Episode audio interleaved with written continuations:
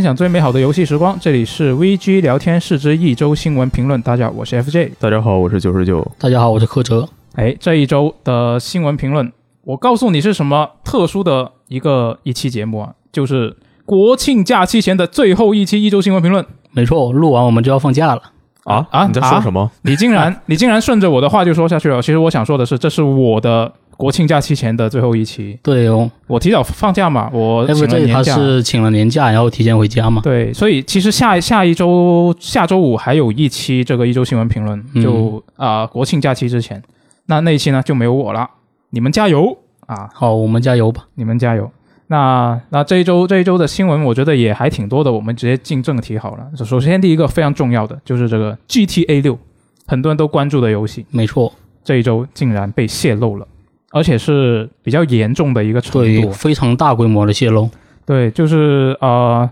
呃，好像其实严格来说不是这周啊，是上周末。对，那上周末呢，就不仅仅是视频啊，还包括它的源代码都已经被泄露出来了。然后一开始可能还有些人不信啊，但是后来呢，就结合包括这个彭博社的爆料王 Jason 啊，以及官方他的一个反应，就已经可以确定了，这一次被泄露的确实就是开发中的这个 GTA 六啊。那阿星他是发公告说啊，预计这一次的泄露不会对当前的在线游戏服务以及开发工作产生产生一个长期的影响，而且呢，官方说会按照原计划来推进这个 GTA 六的开发。那这一期的泄露，它真的挺严重的，因为后续有一个新闻说啊，这个美国联邦调查局是已经在调查这个涉案的黑客了。那根据调查呢，这个黑客不仅黑了阿星，还黑了这个优步、微软、思科，然后还有三星、英伟达也黑了黑了二 K 啊，二 K 的那个是这一周的另外一个新闻。嗯，那啊、这个二 K 它的服务支持网站是这一次被也是被同一个黑客黑了，然后呢，呃，这个黑客黑了这个服务支持网站之后呢，就开始向一些玩家就发一些啊、包含恶意链接的邮件嘛。然后二 K 官方就发公告说提醒玩家说啊，你们暂时不要打开任何来自我们自我们自己家的一个邮件啊，就可能会有这些啊钓鱼链接什么的，嗯，就不要点里面的链接啊。就他黑的规模还挺大的。对，是的，最开始是说，呃，就最开始有那个说法，其实就也不知道真的假的，说是什么，呃，有黑客说我我要跟二星谈一个条件，你们他们联系我，给我打多少钱，就我就把你这个事情给平了。对之后又有人说是什么啊，其实不是这样的，那个是假的，那个是网上有人冒充他在钓鱼的，啊，又有另外一个人说啊，我才是真正的黑客，你来跟我谈条件，给我打钱。之后又有说查到什么黑客其实是一个十六岁的小孩儿，反正就怎么的说法都有。好复杂、啊。那个那个小孩儿应该是呃，就之前已经被就已经进去过了，是，对，就很啊很复杂。反正 GTA 六这个东西，就是大家都知道他在做，但是其实大家也都不知道他做成什么样子，也都没想到他突然就这样的一个形式被放出来了。对，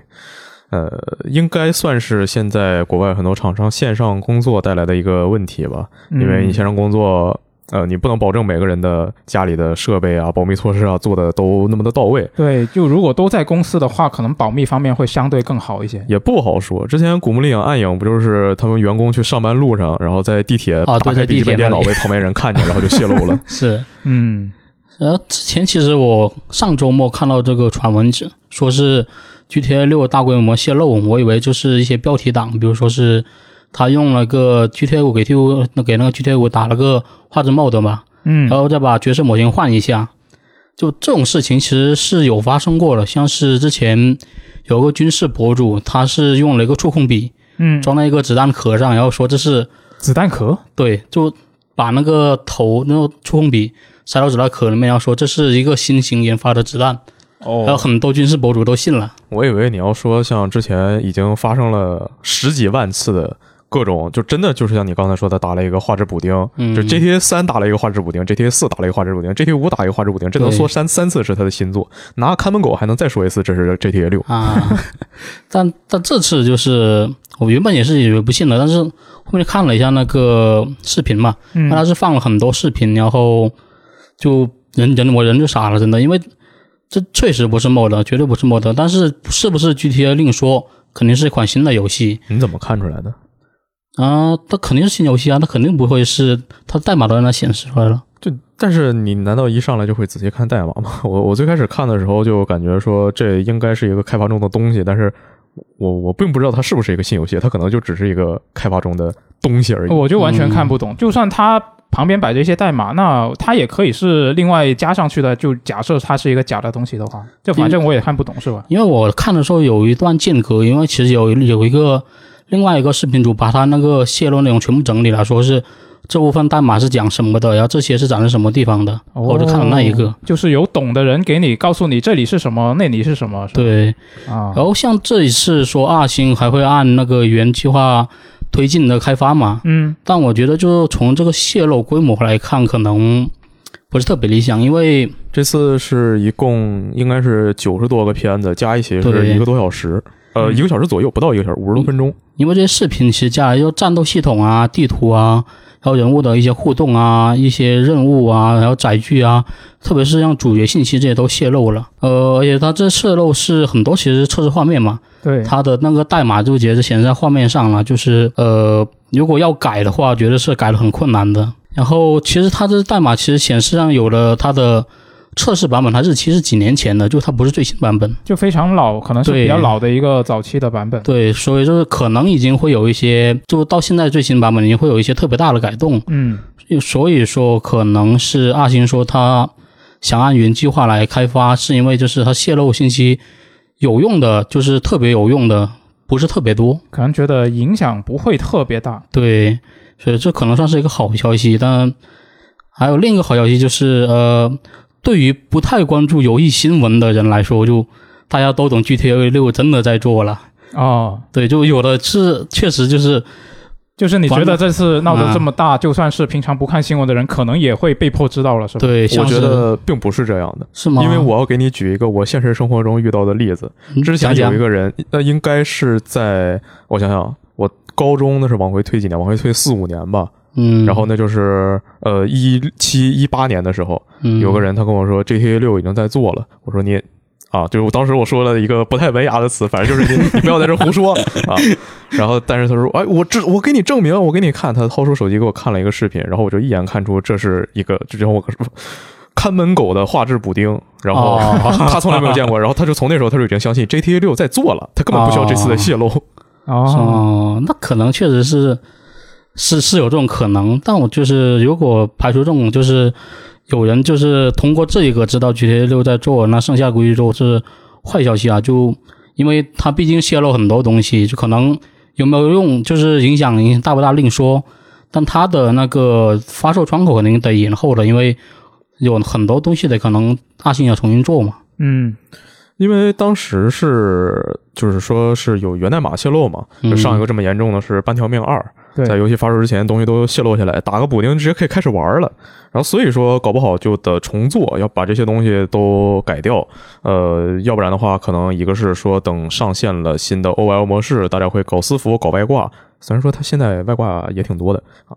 但是就另外就是其他一些可能不那么。就心比较坏的厂商吧，会拿你这个相当于直接抄了你的卷子，你哪里遇到问题，我就针对性的给他处理一下，到时候我就不用自己想办法了。这个东西，呃，当然是对开发进程有很大的影响。当时会觉得它会延期，这个就把发售窗口往后推迟。但仔细一想，反正它也没公布过，那你推迟不推迟，好像对我来说也没有什么区别。是啊，你推迟了，大家也不知道你推迟了。是，那这个事情就说还是很非常的打击开发积极性的，而且很重要的一点是，对于玩家的预期管理，对于厂商的宣发节奏都是一个很糟糕的事情。嗯，呃，幸亏说 R 星他自己就是哪怕说是只是为了让股东安心，他说这个东西问题不大，我们能正常做。然后再就是这方面，幸亏呃这次的泄露不呃虽然说主角长什么样是泄露出来了，但是没有关系到特别重要的剧情，嗯比如说是特别惨的《最后生还者》第二部，啊，那个啊就剧情提前关键剧情都被泄露了。嗯其实当时那些片子我看了一下，它里面有非常多的新内容可以分析。就、嗯其实你要单你你说 GTA 是吗？对 GTA，嗯，呃，但是在这儿就不说了，毕竟它是一个泄露的东啊，西。是没错。就这一次，我觉得这个事这一次事情有一个衍生的新闻还比较有意思的，就是这一次泄露视频出出来之后嘛，然后很多很多网友就说啊，你这个视频怎么看起来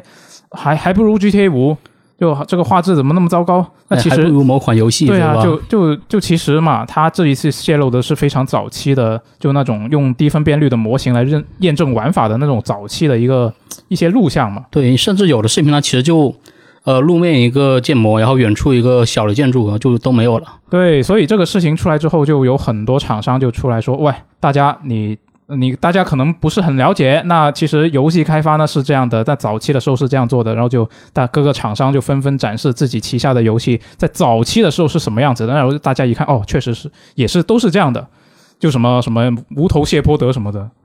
我不知道这个东西，就是我们在这里说，就把这个事情单独拿出来拎出来提一下，会不会呃怎么说呢？就怎么说我？我觉得我们的用户应该对游戏的开发这个对，我觉得我们的用户应该大多数都不会是这种程度。对，但是我又觉得这话说出来是不是有点婆罗门？呃，嗯，我觉得还好吧，还好吧。但是就他们有这些看法不好评价，嗯，因为就是真的他会有非常非常多的玩家，他就是不了解这个东西的，对然后他有这样的想法是非常正常的。是很正常，是很正常。我不知道我用一个什么词才能概括或者表达，就是我看到这个消息时候我的心情，真的就很很奇怪，就有点主要是。就是一个完整游戏开发流程，你要接触到是很难的。像我其实，在入职之前就一直想说，有没有途有没有什么途径就能了解游戏开发过程，结果找了半天只找到一个 New Games，就是那个方文社的那个百合动画。嗯，像我们这些比较熟悉游戏开发流程的，我们肯定都知道，早期的画面肯定是你不说它稀烂吧，但起码是能跑就哎，行。也说不上熟悉啊，也说不上熟悉。对就大概知道吧，大概知道一点。呃，然后就你看，像发布会上放的实际演示，它都未必代表最终品质。对，那你别说是一个早期开发版本了，但是就真的是看到有非常多的人，看到一堆灰模，然后说啊，就这就这这些就这呀啊，甚至还做了 就是一本正经的做了跟 GTA 五的画面对比，啊，现现在就开始做了吗？对对，然后在那说 GTA 六如何如何不行，为论为什么 GTA 六跌跌落神坛。对，做做了这个视频的人，他未来在看自己这个视频，应该会非常的羞耻。然后还有人就是看了这种视频啊，分析的真好，我立立刻就拿你的观点去攻击开发者。啊，那这个评论的人以后再看自己的评论，也会觉得非常的羞耻。谁知道呢？谁谁知道这种人有没有羞耻的感觉呢？但是就也不好说什么，毕竟说我自己看到这个泄露的时候，其实我的说起来非常惭愧，我的第一反应也觉得，就这么多年了，为什么你的玩法和之前完全一样？是不是是不是有也没意思？不算完全，因为它有的东西和大表哥二里面是差不多了，像一些交互之类的。嗯，我感觉就从泄露当时，我觉得并没有大表哥那么厉害。但是不管怎么说，后来就是我我有这想法之后，马上就觉得说，啊，不对啊，这只是一个泄露啊，我怎么能指望它展现出来这个游戏的特色怎么怎么厉害呢？嗯对，嗯但是就嗯哪怕是说，就是明明知道是这个泄露，我还是会有这样的想法，所以就也没有没有立场去说那些人啊，你们怎么拿着一个这个早期开发端就说它画面不行？这就又说回来刚才我说呃关于预期玩家预期管理的事情，嗯，你这个东西放出来，嗯，很多人就会觉得啊，这个东西是不是要出事儿啊？是不是没有我想象的那么好啊？这个就还需要二星。嗯，正正接着正常做吧，就只能看它到时候做出来是什么样子了。嗯然后这次比较有意思、比较好的一个事情，就还是刚才说到的，很多开发者出来应援，嗯啊嗯是就是放那些没有披露过的开发画面，感受到了人与人之间的连接。我看了一下那个 Control 早期开发那个，我觉得那个还挺有意思的。虽然说当时就是也毕竟是个早期版本嘛，然后就你有就能从里面看到一些开发者的，我不知道他是取舍还是什么东西。就明明你那个呃很多东西做的特别的糙，嗯，但是他在呃女主的两个袖子上做了那种摇摆的，我也不知道是布料还是什么东西，我不知道他为什么要做那个效果。他那个会不会是早期？呃，就原本原计划可能得在他发动能力的时候，在他手上做一些特效什么的不是从那个能看出来是他衣服的一部分，啊？是吗？对，但是他衣服下摆做的特别的糙，但是他的袖口做的特、还还挺认真的，不知道为什么。不知道，那就然后这次这个泄露，我们当时报就只是说啊，他泄露了，放了一张图嗯啊。其实我觉得这个图放的其实并不是特别合适，应该放另外一张图，应该放一些不涉及关键内容的图的。但是因为呃很很多媒体就直接发了一个就是把录像放出来对，汇录像汇总的视频嘛，对，接近一个小时啊。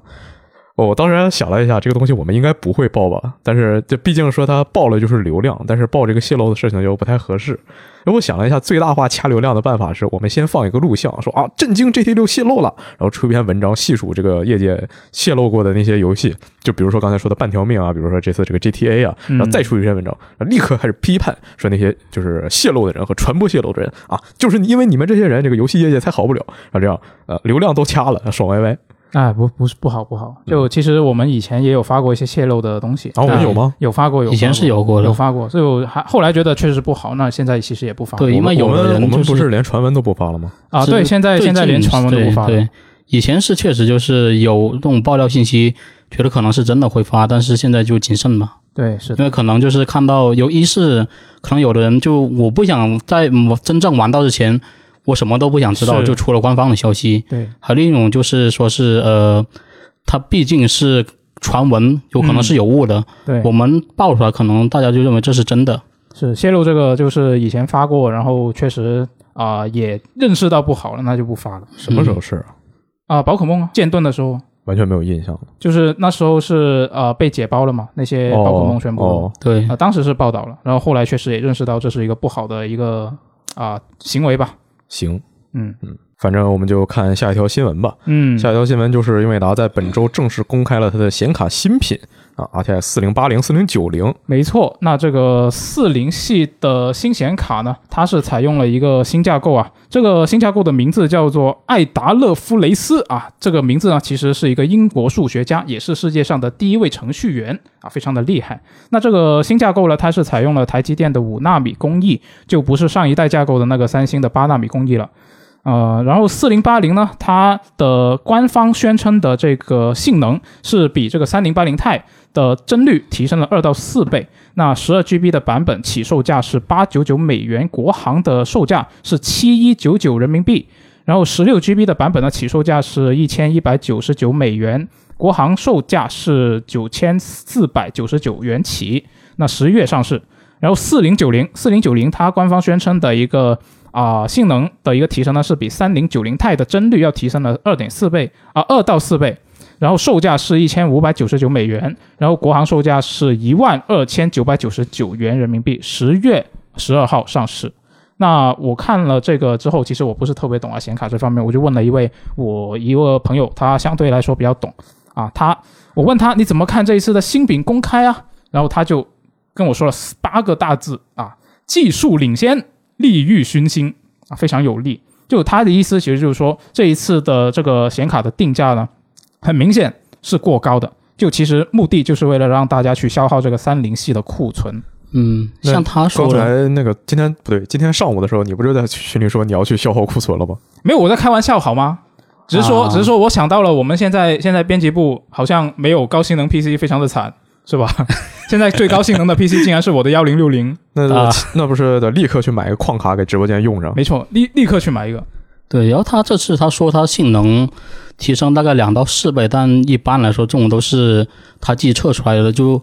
呃实际表现在游戏里，估计还得等那个正式版本出来，得，看各家评测嘛。对所以就性能这方面我们先不说，就单看它那个卡的厚度，就是从二零到就二零系显卡到三零系显卡，它基本上就是个头翻了一倍，嗯然，后三零系又比四就然后不是，然后那个四零系的显卡又比三零系又又大了一圈。啊，光看厚度你就觉得它很牛逼是吧？对，然后就是有一点，我觉得需要注意提一下，就是它这是它工艺换了，就从三星工艺换成台积电了。嗯就是可能显卡这方面，因为我本身就是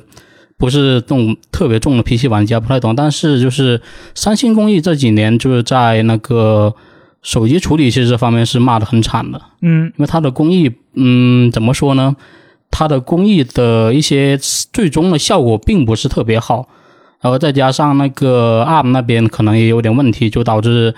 这两年的骁龙处理器就是实际体验就很差。哦，然后像刚才也提到一点说，是会不会说它这次显卡定价那么高，是鼓励就是大家就是买三零系卡嘛？因为现在大家就定价那么高，然后一看哎三零系卡价格降下来，好像三零系也可以买，对吧？那事实上我看了一下，好像并没有降。那也没有降太多，但比起原来就翻倍这种还是好很多的嘛。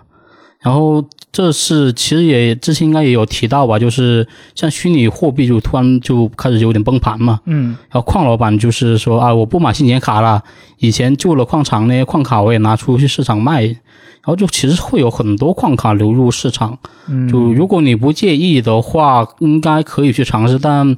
如果是想图个用个省心，那可能三零系也不是特别好的选择嘛。现在我看大家就都是说不敢买，就怕对买到矿卡。还有就是老黄记，其实肯定是也没想到，就是矿卡就是突然就那么多，然后他自己手里可能也有货卖不出去，嗯，然后就是还有一点就是它的这售价高是高，不过就是因为它是呃四零八零四零九零嘛，但可能大家可能还会选择那个。然后其实这是它公布售价的是那个八零和九零嘛，是那种相当于高端显卡了。对，然后大家可能就是相对会去选择它的甜品卡，甜品卡会更多一点，所以就是售价高，可能也得就是再等一等，就说它这个系列我觉得如果。看它这一次八零和九零的定价，我觉得这一次的七零和六零都不会便宜。嗯，就它，因为这一次有个说法是，就你如果只算性价比，就是你看的那的它的那个性能以及它的啊、官方的定的那个价格来看，嗯这一次性价比最高的产品竟然是是这个四零九零。居然是它吗？对，就以往一直都是呃，整个系列看下来，性价比最高的是啊、N 零六零、N 零七零这个两个两个区间，然后呃八零会比九零更加相对来说，你要算这个绝绝对的性价比的话，八零一般会比九零要更好一点。就是你你越往更高端的地方的的卡的产品去看的话，你会发现你是花了呃更多的钱，然后来换取一个额外幅度的幅度对越来越小的一个提升。是但这一次你如果再算的话，你就会发现四零九零是性价比最高的。那然后这一次那个七一九九元的那个四零八零，就有人猜测这个东西其实原本它要，其实预原本它是应该作为四零七零钛推出的，因为你看三零八零当年的首发价是啊、国行首发价五四九九元，然后它的显存位宽是三百二十比特。然后这个卖七千块的四零八零呢，它的显存位宽只有一百九十二比特，就其实很多人都已经在说，你这个明明就是假的四零八零，然后太贵，它卖七千块是吧？嗯，你就算你说我新一代的比上一代的同档的产品我要稍微贵一点，但它都已经不是贵一点了，一个是七千块，一个是五千五的这个档位，所以我觉得就真的这一次它的定价真的是就已经想好了要卖你贵一点，那所以它到后面呃七零啊六零啊在公布的时候，估计也会是一个比较贵的比较高的一个价位。嗯，这都是也有也有可能。是，就我看网上有个说法是，英伟达它的工作重心其实早就已经不在游戏显卡上了嘛。就你看发布会，其实也能看出来，包括之前三零系的时候，它公布的时候其实也是一样的，就是对它的发布会其实内容特别多，游戏只是对变成其就游中一环游戏的占比很小，嗯，就各种什么智能汽车自动驾驶啊、人工智能啊、机器学习啊。就这一次，你说这一次的发布会，也就只有一个介绍那个大力水手三点零 DLSS 三点零的那个环节是跟游戏有直接关系的。就我有有人就猜嘛，就可能英伟达以后就算他继续做这个游戏相关业务，就老黄可能也看准了，就未来玩家都是玩云游戏的。哦，那他的卡，他我他做出来的显卡，他卖给谁？他卖给的就是云游戏的服务提供商，而不是玩家。然后所以它本身民用的定价就高，所以卖给公司会更高，是吗？对，可能是这样吧，就这是一个网方、网上的一个猜测嘛。那这一次刚好说到，刚刚说到这个大力水手啊，这个 DLSS 三点零技术呢，这一次官方也是已经确认了啊、这个四零系搭载的这个 DLSS 三点零呢，它是啊、可以让开光追的赛博朋克二零七七从原本的二十三帧啊每秒提升到一百零一帧每秒，然后对比一下我呃这个代 DLSS 上一代的技术就是二点零呢，它的这个效果只是能提高到六十二帧每秒。那现在已经确定的，呃，支持 DLSS 三点零的游戏呢，有《赛博朋克2077》，有《黑神话：悟空》，有《瘟疫传说：安魂曲》，就已经公布了有三十五款游戏以及应用是已经支持了。对，黑神话悟空感觉就是 NV 这边支持很多很多新特性，它其实都是提前用到的。对，就这一次我会有个疑问，就是说，啊、这个四零系搭载的这个 DLSS 三点零，它是不是四零系独占的一个特性呢？那后来我我这两天我看新闻的时候，其实已经已经有答案了啊。一个英伟达的工程师，他是在网上说，理论上二零和三零系其实也都支持，但是呢，它有个但是，你就需要额外的研究和工程而且他说他说而且这个效果估计不会好。那我觉得他的潜台词就是说，你不要太指望我们能提供这个东西。或者说就是旧的显卡可能效果确实就不太容易实现就是最新的效果。对，可能是吧。那就只能说这个英伟达它技术牛逼是真的牛逼，但是呢也特别的精，就是总喜欢搞这种技术壁垒。就它不仅仅要在自己和其他的品牌之间建墙，它连自家的两代产品之间也要建墙。就你你看啊，AMD 那边的 FSR，它就是一个 N 卡也能用的技术嘛。啊，当然它让 N 卡也可以用，可能是因为 N 卡本身有这个 DLSS，也不需要它这个，那它建强也没有意义，是吧？那就希望 AMD 在十一月公布的这个新品能够给力一点啊，不要让这个老黄觉得自己天下无敌啊！这苏博士要加油一下。没错，苏妈加油。是。聊完显卡之后呢，我们来看一个 E A 的消息啊。E A Motive 官推，它是在本周宣布，他们正在跟漫威游戏合作，开发一款钢铁侠游戏。那根据这个介绍呢，本周是一个单人的第第三人称动作冒险游戏，会采用一个原创故事。但是呢，这个项目还是处于一个早期的开发阶段。看到这个消息的第一反应。哦，我的我的第一反应，他是说啊，之前传闻中 EA 做的那漫威游戏居然是真的。嗯，然后第二反应说，为什么是 Motive 做，为什么不是 BioWare 做？你要是给 Motive 做，它的从零开始；你要给 BioWare 做，那它等于已经做了一半了。呃，应该倒也不算，因为我记得圣哥当时他的那个飞行系统是请了很多自家的那些引擎工程师之类的来搞定的。我觉得他。都是 E A 旗下的工作室，应该多多少少有一些技术交流吧。他会有技术交流，但他也不会说那个东西我做我做好了，我直接给你啊。呃，不知道，但反正不给 BioWare 的原因，我觉得也挺明显吧。就他有很多事情要忙啊。对，他其他手上不是有还有其他项目吗？他手上不就是《龙腾世纪》还有那个质量效应吗？就是他的经典 IP。我觉得就是。呃，觉得就是 E A 觉得 BioWare 可能抽不了空，嗯，然后圣歌的那个飞行系统，他们就是相当于是这游戏就最大的卖点嘛，好不容易弄出来，抽不了空（括号水平不行），倒也不至于，倒也不至于啊，就可能就是觉得就那个圣歌飞行系统做出来了，就是那丢着不用也是浪费，那做来做一个那钢铁侠游戏呗。然后圣歌我其实后面去试过十几小时，大十几小时吧，就是。它的一些刷刷刷，比如说武器词条这些先不说，就飞行手感确实是让人印象深刻的，非常难忘。就飞一下你就值了，对，就非常爽。我所以，我当时就判断说，呃，如果真的有这种技术能把这个飞行做的那么爽，拿来做个钢铁侠游戏或者就是高达游戏就很不错的。高达我觉得就可能是另外一个，我觉得高达飞起来并不是这样的感觉。对，但是可以往这方面发展嘛，起码飞得爽。那反正这一次官方博文是透露说，这个钢铁侠新作呢，仅仅是 E A 跟漫威合作开发的好几款游戏中的其中一款。对，那有没有可能 BioWare 其实也在做，只是没有官宣？就可能我我想的是，可能就是 E A 说啊，你 BioWare 你做的这个圣歌寄了，但是你这个飞行手感还是很不错的，你不要浪费，我们来搞点东西。你给这个钢铁侠游戏开发一个 DLC。E A 学一下育碧的开发结构 啊，啊也不是不行啊，就说不定呢。然后然后 D L C 本体还好玩是吧？也可以啊，就好玩就行了嘛。就其实看到这个报道，我就是觉得，就我可能现在已已经对漫威这个品牌就产生一些变化。就如果是以前呢啊，就说漫威要出主机游戏，我是特别期待的。就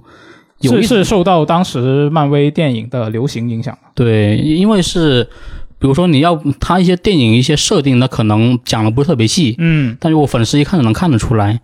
那如果你要想深入了解这个漫威宇宙，可能得去找漫画部。就是你看了电影，你对他有点有点兴趣，但是你又可能懒得去直接去看漫画。对，因为漫画它的作品太多，然后还有分什么不同宇宙之类的，对对，想什么入手就很难，而且就有一点就是我不是特别喜欢就美漫的那种风格嘛，就个人的一些倾向。所以就是说，如果能用游戏来补完一些设定是很不错的，嗯，但就感觉就是复联四，当年复联四那个阶段嘛，就是那之后开始就觉得对漫威这一套就不是特别感兴趣了。那主要是他之后的电影就有有一些，诶，首先他的电影本身也变得没有那么好看了。我觉得可能很大的一个原因是他开始没那么注重这个主线，或者说是他开始聊一些其他的东西了。嗯，他开始拿这个 IP。怎么说呢？更想要把它铺开了去赚更多的钱了。嗯，他剧情现就是后来那些电影的剧情水平就不太好说，然后他的题材、他的形式、他的结构都已经被他自己搞得不新鲜了。然后他在呃用这个不不是特别高的拍摄成本，搞出一个特别能赚钱的电影，在这个制作概念上也是自己。你也不好说他是提了一个高概念，还是把整个业界概念拉低了，但反正就是在概念上自己把自己给玩死了。就毕竟他已经这这么多年下来出了那么多部电影，就同一个就比较类似的一些套路，可能有一些看腻了嗯，是有这样的意思吧，但我觉得主要还是他水平不行。啊。之前说就是从顽皮狗出来的，给这神秘神秘海域的编剧，然后搞了个新工作室，也在做一个黑豹主题的二战背景游戏嘛。嗯，其实我我对黑豹和美国队长都没什么兴趣，但是它是一个二战背景，我就好像还有点兴趣。啊，为什么二战背景你就有兴趣？不知道就你对二战感兴趣是吗？本身应该是吧，哦，就有点这个意思。嗯，但反正就是你现在，除非是我本来就喜欢的人物，然后比如说蜘蛛侠，比如说金刚狼嗯啊、这样的话，我可能会对你这个游戏有兴趣。那不然的话，你就像这个这个黑豹那个游戏一样，你在背景上搞的和这常规大家平时看到的电影或者漫画差别大一些，嗯，然后感觉比较新鲜，这样还会就比较有兴趣。但我也不确定到时候这个东西真的做出来，我的兴趣能不能支撑，可能会玩，但我觉得未必会首发去玩。那反正这这两个东西其实现在都很早期，就是告诉你有这么一个东西，那具体是什么样子，就大家都不知道。主要是 它这个东西吧，你一说 E A，一说钢铁侠，大家很自然就会联想到圣哥。啊，是，然后 这个真的 BioWare 放弃圣哥，仿佛就在昨天，嗯，这个实在是太败口碑了。其实你非要说的话，放弃挺久了。它是在去年的年初，嗯，应该是三月还是几月？然后就就在大家这一年还没过去啊，EA 还没骂完的时候，他在去年年末又出了一个《战地二零四二》。啊，然后接下来我们就要说到关于《战地》系列的新消息了。嗯，就是 E A 的 C E O 啊，安德鲁·威尔逊最近啊说了一个有点奇怪的话，也不能说奇怪吧，反正就有点莫名其妙的话，嗯，说大家对这个《使命召唤》感到困惑，有利于《战地》系列在未来取得成功啊。他说这个是《使命召唤》如果未来成了 Xbox 的独占游戏，那么《战地》系列登陆多平台的这个特点就能帮助它脱颖而出。那同时呢，还说即使这个 COD 不独占，那些围绕 COD 独占的不确定性也会让战地呃也会成为战地系列的另外一个优势。就是你是这么个理，就是敌弱我就强嘛。然后他可能就是原意就是不是这意思，但就是让会让玩家觉得就是这话听来就是互相在摆烂。那也不至于说互相摆烂，不但我觉得他的意思就是你你刚刚说的那个吧。但我觉得这个话，如果他是在对内的一个场合跟自己的手下说，这是我们的一个机遇，那我觉得很正常。但是他是一个公开的演讲来讲这个话，我就觉得有点，呃，也我真的不知道怎么评价其实其实是这样的，他说了一下，呃，就是自己这边要做好，啊。然后只不过是也说了一下啊，对对，呃周围是什么形式对我们有影响，对然后明显嗯这方面的要更突出。我嗯我，但是我感觉我看了一下他那个原本的说法，他自己也更强调这方面，就是反正对很奇怪。他自己说那个自己家的时候是说那个二零四二不行啊，啊战地也不行，但是呢，我还是相信我们的战地这个系列呢是啊未来能够做好，大概是这么一个意思。对，他说战地系列是非凡的，说嗯尽管最近一些作品确实存在一些失误，但是伟大的 IP 总是能够适应过来。嗯，这话其实实之前在不管什么采访什么，他也说过，就已经说了不知道多少次，战地系列是非凡的了。他举了个例子，说《星球大战》的电影，然后换了那么多导演啊，然后呃换了那么多届的演员，这个呃有的电影这个反响比较好，有的电影反响就不好，但总体来说还是好的啊。我也不知道他为什么举这个例子。这《星战》明显电影是现在的口碑一路是下滑的。他可能就是说这个 IP 呃，就算就算有一些新的电影不太行，但是它的整个 IP 还是不错对，整体评价还是不错，就知名度还是在这儿。嗯他说之前那个战地不是也把呃搞了什么新工作室，又把那个重生的人叫过来了吗？嗯他说现在只要找到合适的人，那这个系列还是能支棱起来的。但是就你这么一说的话，大家又会想到你之前说这个战地系列啊，战地二零四二失败的原因是什么呢？调引擎啊，遇到疫情，还有光环无限的发售，那那等于说你这个 战地能不能好，全靠比烂吗？怎么好像都是外部原因？对啊，你就跟那个 E A 的三四三一样。啊，E A 的三四三，对对啊，就是说戴斯现在就跟那个呃，就他就仿佛是 E A 他们家的三四三，是啊是啊，就啊最近就真的挺白的，也不知道他在干什么。戴斯他之前是用了十年，成为了 E A 不可分割的一部分。嗯呃，当时是 E A 在发家过程中非常需要一个会做打枪的人，然后那当时的《战地二》确实也做得非常的好，所以就就一拍即合嘛。嗯，就因为这样，他才能就是进入这个工作室粉碎机的体系。即使后来开摆了，也不会粉碎，就是因为它已经成为 EA 非常重要的一部分了。啊，然后他接下来就可以放肆的开摆了。但是呢，现在他是不是摆的有点过头了呢？E A 是不是也察觉到这个问题了呢？而且还是有一个叫重生的工作室，比他还会做打枪。那接下来啊，重生他做了 Apex，嗯。非常能赚钱，对做了探险天降，呃，可能没有那么多赚钱，但是口碑非常好。是他还做了就是星球大战那个绝绝地陨落武士团，对星就说明他他不光能做打枪，他还能做动作游戏。他现在重生成为了呃这个也不可分割的一部分。那哦 DICE 的这个地位就不好说。嗯嗯，接下来就看重生表演了。嗯，呃，说到重生呢，还有另外一个大洋彼岸的另外一个公司啊，也有一个新的，也不能说新的工作室吧，但就一个工作室一步一步走到了和呃重生一样 不可分割的地位，哦就是这个光荣旗下的忍者组。嗯呃，这周有这么一个消息吧，就是说在卧龙苍天陨落中，敌人也能召唤真实的玩家助阵。哦啊，说是在部分的区域里，就是那种玩家可以插旗的区域，可以呃有敌人能召唤一些 NPC 或者召唤干脆就是玩家敌人过来呃帮忙打架吧。你把那个区域里的强敌击败之后，他召唤来的人也都会一起消失掉。其实我不知道为什么 这次这个电台要选这条新闻，但反正选了我就说了呗。说明你对卧龙爱的深沉。就对啊，但是我不知道，我真的不知道为什么要选这条，因为我觉得它其实没有什么可说的。嗯这个机制就跟血缘里的摇铃女一样，跟魂三 DLC 里那个教堂之枪一样，跟恶魔里那个黄王那个 BOSS 一样。你甚至可以说跟人王里那个琵琶妖怪，他会把血刀种招出来，只不过这次他改成招了线上玩家，这都是一样的。你应对方法就是拔网线。拔网线，他要不就完全招不出来，要不就是如果一定要招的话，就给你招一个 NPC。那一如果他是一个 NPC，你就有办法肯定能克制他。不如说好奇到底是什么妖怪有这个能力，然后在设定上给它圆起来，能招到这个线上的玩家。那比起这个卧龙，它这个妖怪到底是什么？毕竟现在还完全不知道嘛。嗯啊、虽然说很啊，我这个很多人应该已经玩过了卧龙的试玩版，对然后大家呃有兴趣的话，或许可以参加一下我们本周末的线下活动，然后到时候可以分享一下自己的看法。是的，到时候我们会聊一下就 TGS 期间亮相的那些游戏。呃，呃以及各种试玩版。对对对对，那些试玩版以及 TGS 那些呃发布会，我们到时候都会啊、让大家聊一下自己的感受。比起这个卧龙啊，我更关注的也不能说更关注吧，但是反正这一周我更关心的是一个关于人人组另外一款作品《浪人崛起》的消息。哦，就是说索尼的 XDev 工作室正在和人人组合作开发《浪人崛起》。这个工作室他之前就是一直跟全球各地的外部工作室合作，然后搞那些呃不管是生产啊、管理啊、设计、出版这些方面的支持服务。就其实你可以说他就是一个打杂专业户，他自己应该是没有什么特别厉害的独立作品。虽然说他这个参加了什么《麻婆仔大冒险》《暴雨超凡双生》这些游戏的开发吧，但是自己确实是没有什么东西。打辅助主要是但这并不是重点，重点我想说的是一个传闻。四月的时候，这个网上有个叫呃森田宏明的人，嗯他说自己是人人组的员工，然后。哦，那大家我不知道还记不记得这个事儿，就是最开始是光荣说我们有一款五百万五百万目标的作品，嗯，但是从来不知道是什么。对有一天这个人突然就说，那个是一个幕末时期的呃动作游戏，叫做《浪人崛起》，是开一个开放世界游戏，可以去什么京都，可以去横滨，可以去江户，啊，名然后字他都说出来了。对，而且这个当时呃，他说光荣的目的是做一个幕末版的《荒野大镖客》，哦，然后玩家可以玩武士，可以玩忍者，可以用枪啊这些东西，然后会说是二零二三年的本世代主机发售，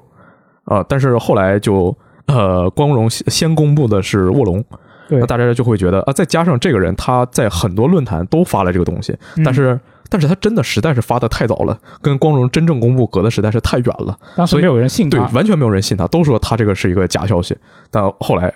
可能这已经过了好长时间，就距离他最早，他最早其实还不是四月，四月是他自己在推特上说的，更早的时候他就在那个一些论坛上说过，嗯就恨不得就已经可能呃半年多。就快一年之后，然后光荣终于正式公布这个东西，只不过现在已经是二零二四年，然后只上次世代主机了。嗯但是就突然发现说，他当时说的事情啊反转了，他说的是真的，嗯，完全猜中说中了，不管是这个《浪人崛起》的名字，还是它的内容，尽管内容说现在并没有确认，嗯。嗯但是说啊，那会不会有没有一种可能，他在自己推特上说的其他的作品、其他的传闻其也都是真的呢？嗯，对，这个是非常令人激动的一个事情，因为他爆料了很多很多的内容。这一方面体现出了忍者组真的实在是产能太强了，就能同时开发那么多的作品。嗯另一方面，就是它里面不管是就是新 IP 还是已有 IP 的续作，里面的一些爆料内容真的是非常非常令人激动的。嗯，但是就毕竟是一个完全没有影儿的泄露，呃，或者说爆料啊，详细内容就不说了。但是我现在真的非常期待人族之后的所有动作。你已经很兴奋了是我甚至开始怀疑跟 E A 合作的是不是也就是重生和忍者做的合作呀？哦，就呃，你把这套动作系统拿去做一个狩猎游戏，嗯传说是个是呃说是个狩猎游戏嘛，好像也并不是不行。就像之前那个《鬼灭之刃》，他说要出游戏之前，我就说那个啊，他们当时还说跟人合作做嘛，那其实是跟那个就是动作游戏呃，不是跟那个格斗游戏合作做的那个叫什么来着？反正就是什么什么雪峰坛，嗯嗯嗯，火人雪峰格。斗游戏嘛，对。然后，但是我当时的想法是，嗯，或许你可以跟光荣、跟人组合作，做一个人王版的《鬼灭之刃》，这个就不管是主题还是系统上都非常的贴合。因为原作里想讨伐一只鬼是非常困难的，是那些那个普通鬼杀队员就死一万次，恨不得就才能打掉一只大鬼的。那我觉得这个真的和人王非常贴合。嗯，这个东西如果说再把它扩展一步，会不会 E A 就是真的和那个啊、这个人人组这边再合作做一个新作呢？不好说。哦那如果是的话，也挺挺挺让人兴奋的，确实是。是，嗯，反正就这个就等吧，还有很漫长的，毕竟《浪人崛起》还要到二四年才发售，真的还有很长很长时间。没错，就就哪怕说它真的是有很多个项目在做，那它也不会是一口气就把它都掏出来，可能还得再等一下。就假设它真的有这个东西的话，我看他爆呃爆料的那些东西，如果说都是真的话，嗯你就算一年一部，那都得排到二零三零年去。这么厉害，是，嗯说完了比较远的游戏，我们再来说一个比较近的游戏，一个在下个月就会发售的游戏，嗯就是生物恐怖第一人称射击游戏《灭世》公布了序章的八分钟实际演示。这个游戏会在十月二十一日发售，登陆 Xbox Series 平台和 PC 平台，首发加入 XGP。这个游戏它最吸引人的就是它那个 HR 及格或者说贝克辛斯基风格的那种美术。这个画面会让很多可能说喜欢异形啊或者这这种风格的人，就一看就觉得啊，这个游戏我想玩儿。嗯但是呢，之前他说这游戏的整体流程就是六到八个小时。从之前很早之前的 demo 来看，呃，demo 这事儿我过会儿再说啊。就是说这个流程比较短，会让人担心。然后最近他是提供了一个提前试玩吧，之后感受就是说，它和之前的就很早之前能玩到那个 demo，感觉给人不太一样。嗯当时玩的是，是它真的是一个恐怖风格很压抑的第一人称射击游戏，但是这次，呃，起码仅以这个序章的试玩部分来说，解谜的成分太重了，重到说，呃，战斗就你可以说它就它就没有战斗，就全都是在到处找路、到处解谜，非常的破坏体验。而且就是这个游戏它，呃，因为这种风格限制吧，其实各个场景辨识度并不是特别高，就到真的到处都像走迷宫一样，但是它又而呃没有什么没有什么引导，就感觉到时候如果后续的关卡也做成这样的，玩起来会很累，会很痛苦，它就一定会是一个那种呃，就你一看。就会觉得说这游戏我看风格就想玩，但是我一看风格我就知道它是一个只能七十分的二流游戏，这样吗？对，它一定是一个视觉占大头，呃，玩法占小头的游戏。我之前其实没有太特别关注这个游戏的信息，因为我比较呃接受不了它这种恶心的美术的设计。但是你不是玩了灵媒吗？灵媒我觉得还好一点，但这个它有点太那什么了。就这个，我之前我一直以为它就是一个像你刚刚说的，它是一个恐怖的解谜游戏。原来它是一个以打枪为主的作品吗？对啊，因为它之前的就在它的早期宣传，还有就是我像我之前说放出的 demo 里，嗯，它就是各种那种生物风格的武器，什么寄生在手上的枪，什么从身体里掏出的弹丸，就那些东西一直宣传的，他自己说也说自己是个射击游戏啊，嗯，就但是不知道为什么这次搞得这么重解谜，那可能这一次是一个就是主要为了展示解谜部分，不确定也说不定。不知道。就反正现在看这个样子的话，就会有点让人担心，嗯因为 就是说那个他一个灭世，一个原子之心，两个人就是这这两个游戏就从公布开始就互相拉锯战嘛。嗯那起码现在是看灭世在发售日拉锯战上战胜了原子之心啊，提前定下发售日，而且马上就要出了。对，原子之心本来定的是今年九月到十二月，结果突然延期了，延期到冬季了。嗯呃，我感觉是因为他他之前是要自己发行，后来觉得自己发行不了了，找了一个发行商，然后发行商应该是谈了更多的登上呃上别的什么平台什么的，所以要往后推。有一些条件。对，但是现在就发售日其实大差不差吧，往后延了也不会延太远，主要就还是看这两个游戏谁谁好玩了。是，但是从现在的试玩来看，真的很让人担心，面试很让人担心。嗯，那说完面试，我们再来说下一个或许算恐怖游戏的游戏吧。不恐怖吗？呃，我觉得一般这我觉得。是恐怖。卡普空说，《生化危机：村庄》的 DLC 将完结温特斯家的故事啊，就是说这个新的 DLC 温特斯昆虫包啊，会彻底把他们家的故事讲完。之前的话说七呃不对，说八代是伊森故事的完结，嗯，然后这八代 DLC 这就他们家族故事的完结了啊，这他们的故事会家都完结了在罗斯之影里落下帷幕。这个 DLC 的内容就是说，罗斯啊，罗斯玛丽为了封印与生俱来的某种特殊力量，进决定进入自己君主记忆的世界和怪物正面对抗。嗯，他其实之前的话会觉得你怎么就怎么说应该是个三部曲吧，或者说，就算你只有两部，那你这个姑娘长大之后，她会和其他那些六代里那么多的独二代一起作为新一代的主角团，去开展更多的故事。就是你觉得在她得有一个可能是一整部作品让她当主角的一个体量，对因为在村庄的结尾，罗斯玛丽。呃，罗对对对，罗斯玛丽差点说玛丽罗斯。罗斯玛丽说他有连克里斯都不知道的能耐，那这什么能耐呢？很想知道啊。嗯，但就反正他说这次 DLC 就讲完了，那如果按这么说的话，就是他这个能耐在 DLC 里面就给你摊清楚了。应该是吧？就要不然的话，那你这不是白说了？啊，对啊，然后他这次就说是整个系列里最长的 DLC，有四个小时。我们现在在宣传里看到的基本上都是在城堡里嘛，嗯啊，但是这个官方说那就是游戏的，呃就是 DLC 的第一章，后面还会有更多的内容。哦然后官方还说，因为这次的主角这个罗斯玛丽她只是一个呃十六岁的小女孩所以说它不像之前的系列主角那么能打，就是它的移动速度会更慢，射击精度会更低。这次的 DLC 玩法会更重防守和躲避，不会真的让你去把所有怪全都清掉。啊，不能当战神了，但是你想一想，伊森最开始不也是就是一个普通市民意思吗？为什么那么能打呢？它这次的这个 DLC 还会包括第三人称模式，不过官方说，就算在第三人称模式里，你还是看不到伊森的脸，哪里？不知道是怎么回事儿。应该就是那种你就算转视角的话，他角色也会跟着一起转。但是你哦这个东西，我觉得只要你做成第三人称，那无论如何都会被看到的呀。对，可能主要是这拍照模式怎么也也可以吧？应该，这这我游戏不会有觉得就拍照模式吧？有点微妙，拍照模式可以不给啊。嗯，嗯，因为医生的脸其实，在解包里能看出来，那个卡普空是做了他的建模的。对，就不知道为什么他这么执着于就不给你看脸，就起码你用正常手段是不给你看的。嗯，然后这次的佣兵模式还会追加新的角色啊，扩充包啊，这这个 DLC 会在十月二十八日发售啊，到时候就看一下他这个故事到底要怎么讲，然后还有《生化危机》接下来会怎么发展。其实之前官方还说了一下啊，最开始他们做的时候想把克里斯和罗斯做成 DLC 双主角，但后来觉得还是聚焦于罗斯本身的故事。嗯那克里斯 之后又去干嘛了呢？他我看他们的说法，感觉对克里斯有一套还挺完整的想法吧。嗯，但是这个东西你这次 DLC 不讲，那你准备什么时候讲呢？啊，说不定这个 DLC 出完，《生化危机》那个四重置一出，马上啊，这个《生化危机九》正式公布。有可能啊，之后我们来看下一条新闻啊，吉田修平他最近是接受了一系列的采访，嗯啊然后他说了一个观点，就是独立游戏会成为 PSVR 二成功的关键。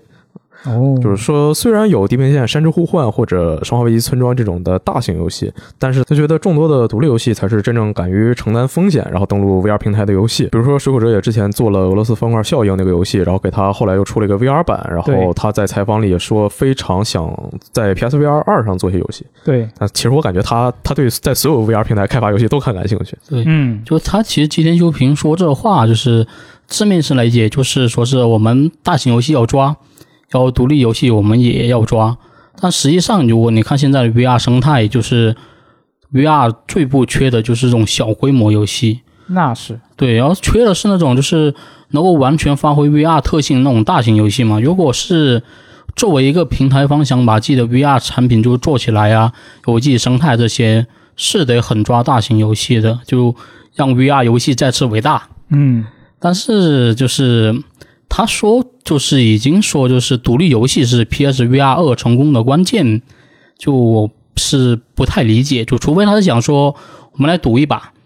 下一个像 VR Chat 的爆款就是这些独立游戏里面出来的。对啊，我觉得他就是这个意思。他意思就是说，你呃，只有那些独立游戏，他才敢于去做一些更加呃创新的东西，然后有可能出爆款。他可能就觉得像那些大型的项目，他就会比较保守啊，嗯，在设计上什么的。我我觉得他并不是这个意思。是吗？我觉得它体现的是索尼呃在方向上的一个转变，哦，就是我们现在会知道 PSVR 上就曾经就是初代 PSVR，嗯。它嗯，你可以说它有很多游戏，就虽然说它也没有那么多游戏，就是像重点宣传的，像《生化危机七》、像《夏日课堂》、《宇宙机器人》，直到黎明，然后还有那个就 PS 英国那边也忘了是伦敦还是利物浦做过一堆 PSVR 游戏嘛，嗯嗯什么《鲜血与真实》那些东西，就但是你要说详细有什么特别厉害的游戏吗？好像没有。就 PSVR 它缺一个像 Alex 那种特别能打的游戏，嗯然后但是索尼本身的策略在呃前几年是有一个转变的，就在还是在采访里，吉田修平说到，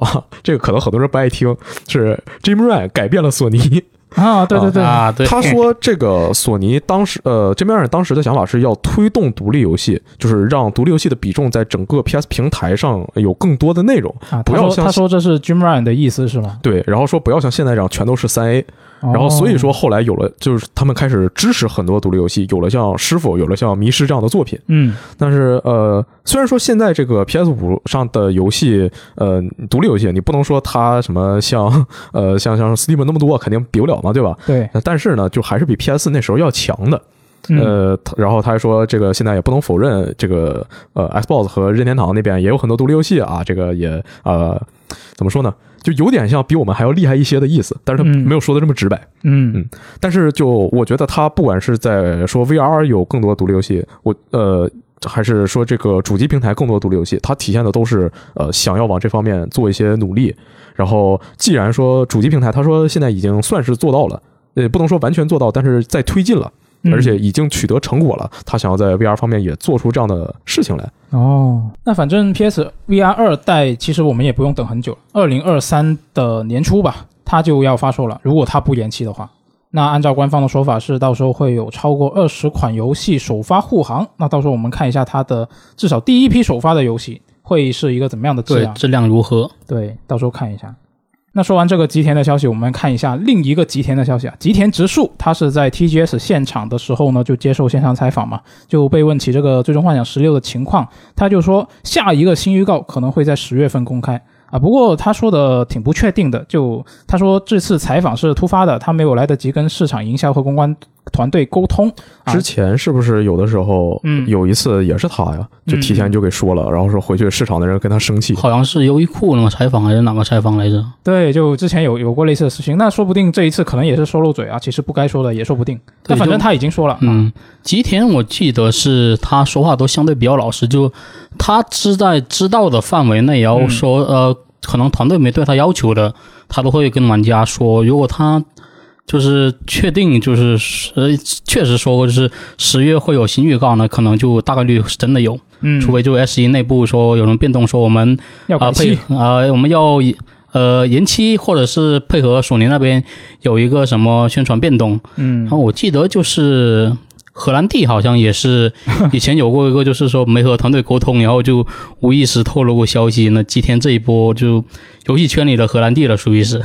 可还行。那反正十月很快就到了，我们到时候看一下有没有啊。对，那呃，看完这两个吉田的消息呢，我们来看一下微软方面的消息。微软方面呢，啊、x b o x 游戏负责人菲尔斯宾塞他在之前的 TGS 上其实也是接受了很多采访啊，说了很多东西。首先第一个就是龙鳞化身这个东西有没有机会重启呢？啊，这次他在日本是也被问到了这样的问题啊，他同样没有给出肯定的回答，但是呢，跟上一次他回答类似的问题的时候相比呢，他的口风好像有一点变化。就是这一次他的说法是啊，关于龙鳞化身呢，现在这个时间点我们没有任何东西可以透露。那上一次啊，二零二零年的时候呢，他接受采访就呃回答这个同样的问题，他的回答就斩钉截斩钉截铁很多了。他就说啊，我们没有在做龙鳞化身，我今天不在白金工作室，但是呢，我几乎能够肯定他们没有在做啊，这对我们来说都已经是过去的事情了。但总之呢，我想对那些还在怀疑是不是也许还有什么东西在继续推进的人说啊，并没有。当时这个说法是这样的，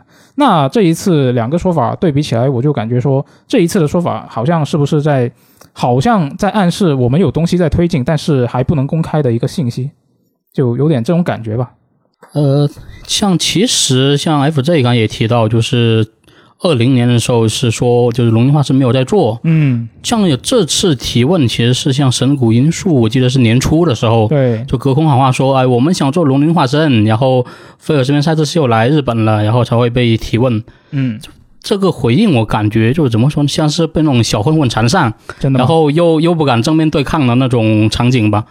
就你看他的对话，就是感觉不像是有推进，而是说他不想把话说死，给自己留点退路吧。那我觉得，如果他就不做了，那他就可以直接说，我觉得也无所谓啊。就万一就看大家都那么喜欢，那我砸点钱做也是可以的嘛。哦我甚至已经不记得龙云化身是哪年公布的。对，就主要是是不能把话说太死，像《生化危机四》那么多平台，那山上真是头都不够用了，对吧？他这个不把话说太死，一方面你可以理解成就是他这个会不会后续还有动作，另一方面你可以理解成他直接就是，毕竟去的 TGS 嘛，说给日本人听的，哦说我们 Xbox 是一个很开放的平台，就是哪怕说当时呃我跟他闹的可能并不是那么愉快，但是我们也是还还是有有可能的。机会所以说那些啊觉得自己能表现比他更好的，就赶紧来找我。哦你。毕竟像白金啊，啊白金最近就也没什么好事儿嘛。你像插播一条消息啊，就是巴比伦陨落宣布关服了，嗯然后他那些零售商都开始清库存。其实是在呃今年三月的时候。啊，SE 出来说啊，我们的后续更新绝对不会缩水，大家放心吧，放心买我们游戏吧，我们一定会继续更新的。然后五月呢，他们达成了一个壮举，Steam 最最低啊，同时在线人数零人，没有人，对，六月的时候开了新的赛季啊，说哦，这个赛季一直持续到今年的十一月，我，马上就厉害起来了。然后上个星期就说啊，这个明年二月我们就关服了，然后未来所有更新全部取消啊，这下真的巴比陨落成白金陨落了，彻底跟他的好兄弟圣哥手牵手了。就是之前我们还那个笑话圣哥那边，嗯然后说呃那个你这个啊啊艰难的决定，什么二点零就不做了，怎么怎么回事啊？但是你看巴比云陨落，它运营时间呃甚至不满一年。它去年三月，呃，今年三月才上线的，然后明年二月就要关服了嗯，啊。然后呢，圣哥那边起码还有两人，呃，运营了两年多，然后起码还曾经有那么一个二点零让人期待。是对，巴比伦巴比伦陨落现在状况就是，SE 那边跟零售商说啊，这个游戏啊，我们这个你要把它销毁掉啊，注意你是销毁掉，你不能直接把它扔掉，就也不也不知道为什么，然后很多店就干脆直接白送了。我很好奇，说为什么你这个游戏你都你实在卖不出去了，你进订阅啊、捞一笔是一笔呗。对，就就是我觉得可以，他今年会免拉一下人气，然后这期间多少消化一下库存嘛。会有没有可能会免也不想要它？会免不知道啊，也是哈，有道理，不知道毕竟一进就得给他付钱，对啊，嗯，有可能。嗯，对，索尼觉得说我 我这已经给你出过一波独占费了，SE 给你出了开发成本了啊，玩家花钱买了，你现在还要钱，然后跟让我让我把你放进会免是吧？这这钱全从从我这薅了是吧？就白金糊弄糊弄做个游戏啊，空手套白狼，呃，嗯。也不能说这两年完全没有产出啊，钱也稍微挣着那么一些，这个就很牛。不知道以后 SE 不管是 SE 啊，还是索尼啊，还是微软啊，他们还会不会带白金玩啊？对呀、然后像刚才说的，就是很多店白送嘛，就是零元购。我觉得可能这对店家来说是一种好事，因为它本身是个网游，嗯，然后它出实体版，然后还停服，还要停服了。那么那到时候它实体版就是完全没有用的。卖不出去，对，然后它要销毁成本也很高。对，因为你得集中收起来，然后还得学 ET 找个拉地铁买场的花钱。他销毁，我我不知道他具体的做法是什么，应该不会是埋起来吧？那怎么 ET 本来就不知道，我买起来的想，象不到。嗯，但主要是他送出去把它当，成标准对塑料的垃圾来处理啊，哦怎，么把处理该怎么它把它处理压碎什么的之类的。主要他送出去，一是比较省事，不需要集中回收；二是就相当于给顾客一个相当于小礼物。你看我这这游戏卖多少钱，我现在白送给你了。虽然说它可能并不热门，对吧？嗯，可能很快就玩不了了。到时候就有条件的可以去领一份啊，领一份留作收藏，对。可以领两份，一份留作收藏，一份去各大展会的时候看到这游戏的制作人啊，看到白金的人，看到 SE 的人，给他签个让他签个名对给他啊签名，啊 哎，我感觉我们也应该拿一份，就以后做这种汇总说巴比伦陨落的这种考古，哎，我们其实手上有一份还没开封的。我已经看到有网友说，就是他有海外有朋友，然后他啊。也、也成功领到了，真的是。嗯，对。那那我们继续来说回这个菲尔斯宾塞他接受的采访啊，他除了聊这个龙鳞化身呢，他还谈到了这个最终幻想十四，这个是他在确认呢啊他在采访里面确认微软并没有放弃把这个哎最终幻想十四带到 Xbox 平台。那他说呢，这是微软和 SE 都已经答应过粉丝的事情，那未来还会继续推进这个事情来进行这一个协商啊。但是除此之外呢，就没有其他的细节了。那 S 一方面呢，其实一直是坚持说，你这个游戏如果要上你的平台呢，你你就给我们打通这个跨平台联机。那根据二零一九年的一个报道，当时一直没法成事啊，是因不是因为说微软它不支持这个跨平台联机，而是因为 Xbox 它的跨平台联机的规范里面要求。不同平台的玩家是不能在游戏里面互相聊天的。然后另外还有一个规规定是说，玩家不能在不同的平台上创建一个啊工会，就可能是不能有一个跨平台的工会吧。那最终幻想十是他要登录这个 Xbox，就只能等这些规定去发生一个变化，或者是找到一个替代方案才可以登录了。那如果光从二零一九年的这个报道来看的话，这个障碍好像主要是在微软这边。但是这么多年呢，也不知道这个情况有什么变化。从斯宾塞的口吻来看呢，好像也不是不想这么干。那如果斯宾塞和吉田不把这个事情摊开来说的话，我们外人可能也很难知道具体原因啊，就没办法，只能继续等了。为什么不允许这个跨平台交流或者怎么怎么样，它不能上 Xbox 呢？就你，你可以 Xbox 内部连接。他可能是觉得说，可能是 SE 那边觉得，如果不不能这么干的话，那你这个跨平台等于没有意义。可能因为《最终幻想十四》它本身是不是，比如说你打一些困难的多人本，它是需要那个语音啊之类的，就相当于你跨平台了，但是你又因为这两个原因，你不能跟其他平台的玩家来进行一个组队啊，做做一个在大家做一个工会啊什么的，可能就相当于觉得没有意义了。《最终幻想十四》有的就。那种多人困难本，它是需要躲机制的。比如说有什么机制你忘了，嗯，语音提醒一下，有语音是比较好的。但如果你就是都在主机上玩了，你还得手机开一个语音平台，这是就是很困难的一件事。嗯，所以就可能考虑到这方面的原因吧。有可能，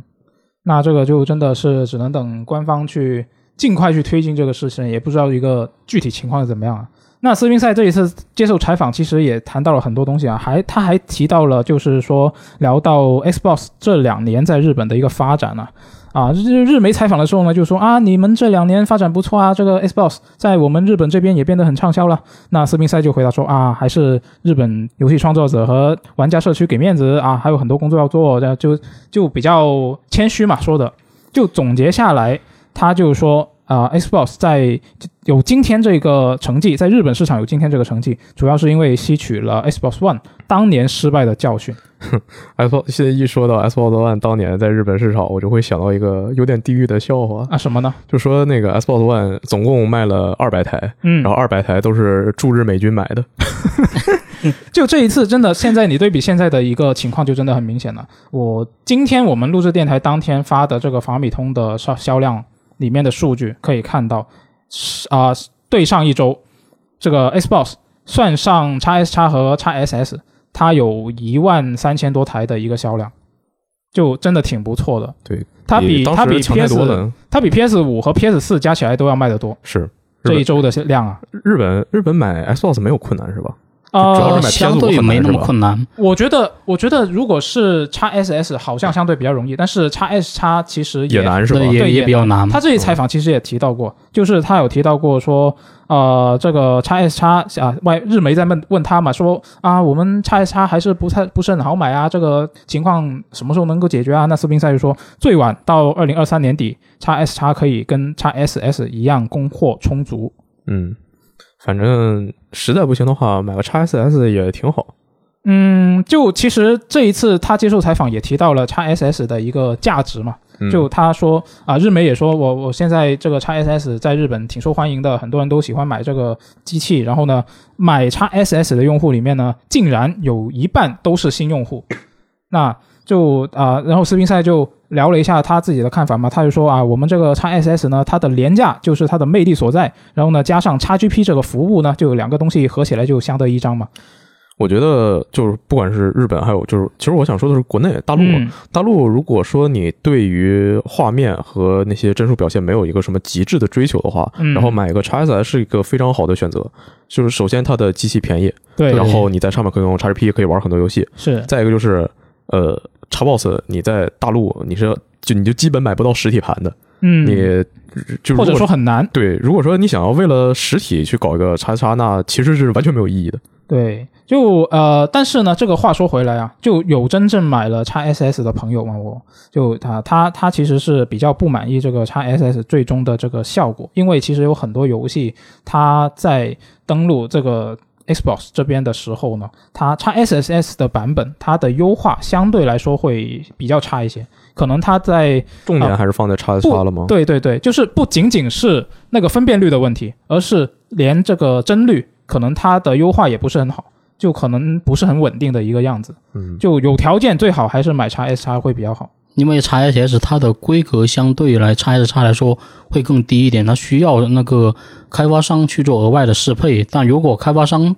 来不及弄这个，它可能就是就会放弃掉这一部分。就就就如看你看你自己的需求嘛，就如果你的需主要需求是在于呃，比如说便携，嗯或者说是比如说你啊、呃这个你想买便宜一点的机器，那它确实是一个比较好的选择。嗯，对我听到有的人还说就。他专门买一台 x SS 就放在那个办公区啊，对对对对，是有的，是有的。还有人说，这我经常出差，那我家里有一个 x S 叉，我再买一个 x SS，我就带出去玩，对，也有这样的人，就看大家的需求嘛。那呃，除了斯宾塞接受采访之外呢，啊、这一周其实啊、微软的 CEO 纳德拉他也是接受了采访啊，他是接受了彭博社的采访，他就啊、聊到了这个动视暴雪收购案嘛。啊，他说啊，我们对动视暴雪的收购案最终能够通过英国相关部门的更深入的审查这个事情呢是非常有信心的。啊，他是在采访里面指出啊，微软并不是游戏领域的最大参与者，你非要排一个名的话，可能只能排个第四、第五吧，就取决于你怎么怎么去算这个事情。对啊，这就真取决于你怎么算了。对对对，那然后他还提到说，这个市场的头号参与者是索尼，然后索尼呢，它是最近还顺利完成了几次的收购。那拉德拉就说啊，如果你要谈竞争啊，那我们就来点竞争。哎，意思就是说，你这个头号参与者你都能够完顺利的完成收购，那我们为什么不能收购？他大概就是这个意思吧。对，但话是这么说，人家索尼收购就就体量小很多是吧？对，你说才花几个钱？你看微软这一边为了买动视暴雪也是超掏了就差不多七百亿美刀入，对，完全不是一个量级的，而且就是这里面的收购的复杂程度还有影响范围也不是一个级别的。啊，但是我觉得他也有道理啦，就是你作为一个，就是如果你要说，因为他接受审查，就不是说他垄断吗？嗯，那你要说垄断的话，那至少他得在这个领域里面有一个比较靠前的位置。那如果他只是第四、第五位，他收购完这个这么大一笔交易，收购完之后，他都还是排在那个头号参与者的后面。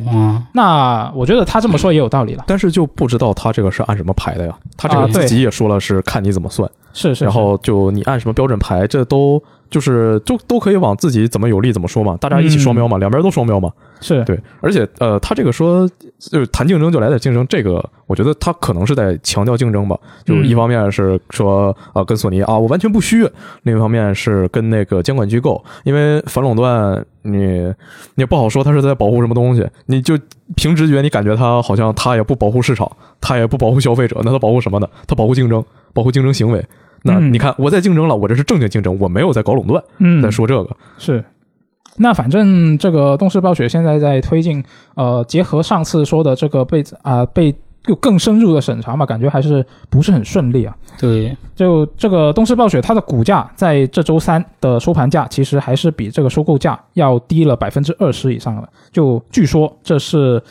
体现了一种就是投资者对于这一笔交易能不能够顺利完成的表示了一个极大的怀疑。就微软现在可能真的要加把劲去跟这个审查部门去周旋一下。就我也希望就是纳德拉呢信心也分我一点，我是比较希望说能谈下这笔交易，啊我也希望啊对，因为你谈下来的话，以后动视暴雪游戏我们就都能在 XGP 上玩，对玩家肯定是一件好事的。对，是的。那现在越来越多玩家是变成了这个 XGP 用户了。那他嗯要是真的能够收购成功的话，那肯定很多玩家会开心的。对之那前那个他们说，呃，你我觉得你现在有问题，你要给我提交一些东西。啊，是然后微软说好好，我配合，我配合。然后第二个星期说不提交，啊，那感觉他可能应该确实是遇到困难了。是也可能是他觉得之后还有办法去处理这个事情，对，或者是还有挽救的机会。当时我记得有一个呃，就有一个说法是，当时不提交是因为微软觉得现阶段就我就算提交了也没有用，我不如在后面我才来应对这个事情，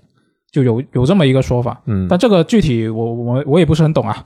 嗯，那刚好说到这个动视暴雪的游戏嘛，这一周也是有一个动视暴雪游戏相关的一个资讯啊，《暗黑破坏神四》泄露它是 啊，确实啊，但是我要说的并不是泄露啊，那是说的是这个内测啊，内测的资讯是已经公开了。暴雪是宣布，呃，《暗黑破坏神四》它的内测会在年内开启，然后呢，公测也是有一个大致的时间呢，会在明年向这个全体玩家开放的。那这个封测要怎么参加呢？它的邀请对象啊，是说是要。最近有在大量游玩《暗黑破坏神》系列游戏的玩家比如《暗黑破坏神不朽》，啊，可以，没错，这个是其中一个范围之内。对但是你也不一定要玩不朽，你可以玩《暗黑破坏神二》的那个重置版，那个浴火重生，或者是《暗黑三》也可以。就是啊、呃你想参试参参与这个测试的话呢，你可以现在开始狂玩，每天挂机是吧？啊，对，然后就你就狂玩，然后呢，你还你要参加的话呢，你还要把你的战网的那个账号里面的设定的那个设置啊，设置成一个啊接收战网最新消息的一个啊那个设置，然后你要得收到它的通知嘛，那然后你就可以一边狂玩，然后一边等通知。你要参加就是这个这么一个途径。那这一次封测呢，会在二零二二年，呃，具体什么时候还没说，但是呢，平台已经说了，会在 PS 四、PS 五、PC、Xbox One 以及 x S、x S 这些平台上面啊、进行的。那反正有这些平台的朋友，大家就现在真的想参与的话，对现在就开始狂玩，赶紧狂玩一下。应该还有机会，我觉得。是嗯啊，补充一个信息啊，这个内测它是仅限于外服啊，就是 PC 玩家不要指望着有国服的内测了。最后我们就来看一下九月下旬的 XGP 新增游戏嗯，啊，比较重要的就是现在已经入库的《死亡循环》没错，啊，是登录了主机和 PC 的 Game Pass。对，它在同一天其实也更上线了一个更新啊，黄金循环。那它是追加了新的武器、新的敌人、新能力，还有新结局。然后呢，啊、同一天除了加入这个 XGP 之外呢，它还加入了 PS 加的二三档的订阅游戏库，是支持跨平台对战的。对，然后两边都收到了这个黄金循环的更新啊。除此之外，是《史莱姆牧场二》现在也已经入库了，主机和 PC 平台。九月二十七日，《禁闭求生》的正式版会入库，终于上了，终于结束了超长时间的 EA。没错。二十七号还会有《英灵神殿》加入 PC Game Pass。嗯，月底离库的游戏比较重要的就是《AI 梦境档案》啊，《史莱姆牧场初代》、《创世理想乡》、《尘埃四》、《尘埃拉力赛》、《美丽水世界》、《零度零度之下》。是的啊，现在应该这些游戏，我觉得呃，你在它下就是离库之前稍微试一下还是来得及的。对，感觉整个九月份的 XRP 入库游戏都比较平淡吧，嗯，死亡循环就算是比较比较大的一个大家呃，但是也预想得到的的一个，就可能没什么惊喜，算是。是嗯嗯，那最后我们来看一下下周可以玩到什么游戏啊？九月二十九号可以玩到这个《北欧女神极乐世界》，就是这个《北欧女神》系列的最新作。女神侧身像系列的外传，没错，大家可以去 PS 平台下载它的试玩版试一下。嗯，之前说预购这个游戏的豪华版可以获得原本在 PSP 平台的女神侧身像雷纳斯，对但是呢，今天啊，那个 SE 宣布这个雷纳斯延期了对，，PS 平台延期到十二月二十二日上线。如果你是单独买，你就那时候再买；如果你是买了这个北欧女神新作的豪华版，你就到时候再兑换。是的，感觉挺奇怪的，我也不知道 SE 到底在干什么，为什么这个新作没事把这个冷饭给延期了呀？对啊，我以为这个不会延期呢，要延期也是新作延期啊。它这个一延期延的比这游戏上 PC 还晚。是啊，就很神秘，不知道为什么。然后呢，在九月二十九号还可以玩到《英雄传说：英离之轨迹二》啊，《绯红罪孽》啊，这个也是应该是啊、呃轨迹系列玩家期待了很久的一个新作了。然后九月三十号有这个《猎天使魔女一加二》的啊、中文更新，对，那天会更新中文版，然后呢，实体版也会在那天发售，主要是如果你实体的 Switch 版。你如果想在那个《猎天使魔女三》发售之前把一二代通完，其实也还来得及，真的吗？应该来得及。嗯，那试一下，试一下。然后啊、同同日啊，还是九月三十号会有这个《非法二三》啊发售。那不过我觉得应该预购了的朋友，可能很多都已经玩了之前的测试了吧？对，那以上就是本周一周新闻评论的全部内容了，那要是大家对我们这一期的聊到的新闻有什么自己的看法，都可以在评论区告诉我们，那我们就下期节目再见，拜拜。拜拜。